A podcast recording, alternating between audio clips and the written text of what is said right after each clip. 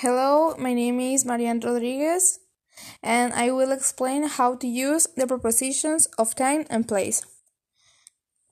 In use in for non-specific times when we refer to parts of the day, months, and years.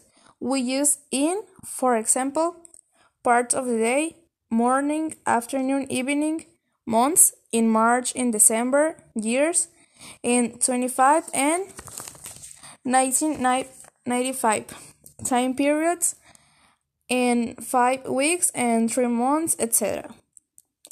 On use on for days and dates if we specify the day even in dates we use n. On Friday on Wednesday. On March on March 50 on the 3rd of May. At Use at when we specify the hour. At 5 p.m., at noon, at lunch time.